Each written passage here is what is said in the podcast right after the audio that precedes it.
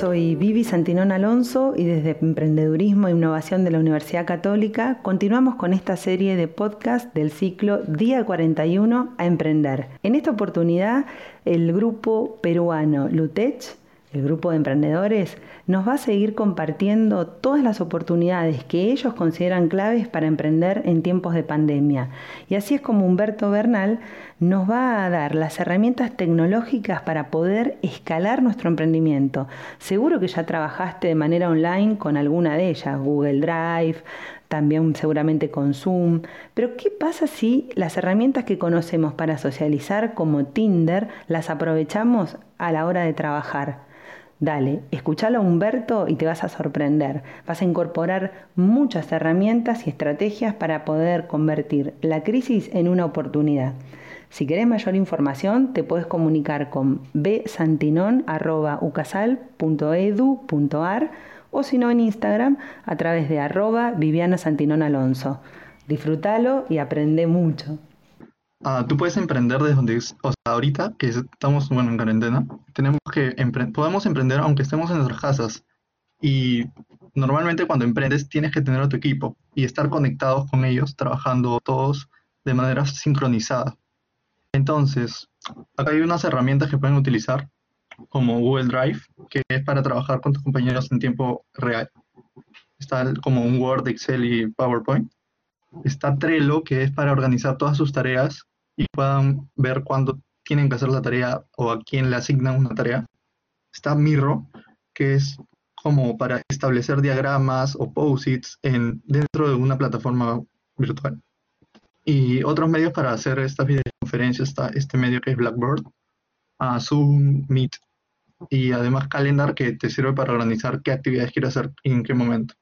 Y hablando un poco de entretenimiento, todo el mundo conoce estas plataformas, TikTok, Instagram, YouTube, y todo el mundo la utiliza para entretenerse, para ver videos, se mata de risa algunos momentos. Eso está bien, pero tampoco hay que excedernos en tanto entretenimiento, sino que hay que ver cómo le podemos sacar provecho.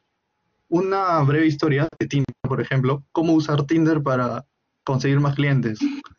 Hay, bueno, una historia de Joina que era que utilizaron una chica, la pusieron, y en su perfil de la chica tenía varios posts con el logo de su marca.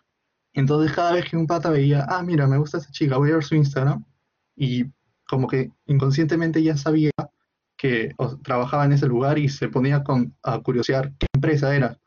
Entonces hay varias formas de llegar a clientes con estas redes. Tienen que buscar la forma de cómo llegar.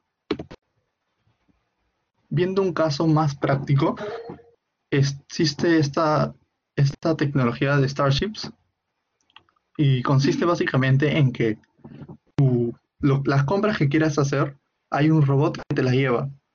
Actualmente, como no podemos salir, varias personas están tomando esta decisión de yo quiero pedir todo en línea porque no quiero tener la, el miedo de contagiarme, ya sea en el supermercado o donde vaya. La gente está ahorita obteniendo nuevos hábitos que no quieren salir de casa. Entonces, una de estas opciones es buena para para empezar. Al igual que Walmart con sus drones para enviar paquetes. Bueno, hablando sobre mascarillas caseras, ah, también es una opción como lo mencionó Javier. Pueden hacer tu mascarilla y venderla en tu barrio, pero también tienes que tener cuidado con chequear de dónde, o sea, cómo sabes si esta mascarilla en verdad es eficiente. Así que sería bueno como que consultar a un experto en esto. Hablando de más herramientas así, bueno, tecnológicas, que pueden ayudarte a escalar. Está Internet de las Cosas. Básicamente consiste en conectar algún hardware con la nube. Ah, tú obtienes datos y después esos datos te sirven para conectar a otro dispositivo y, vas, y tienes como una conexión más amplia. A inteligencia artificial, que la inteligencia artificial sirve para muchas cosas.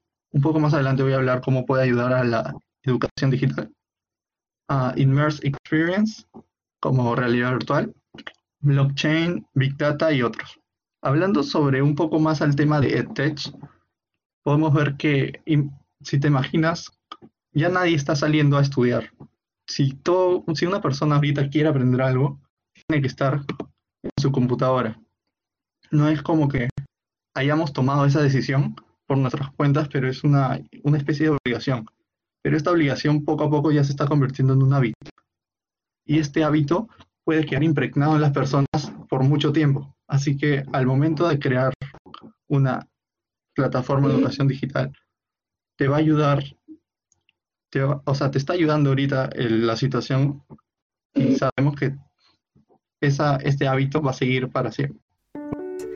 Nos podés pedir mayor información en besantinon.ucasal.edu.ar o en Instagram arroba Alonso. Gracias por seguir escuchándonos. Seguro que estas charlas te van a dar nueva luz a tu emprendimiento.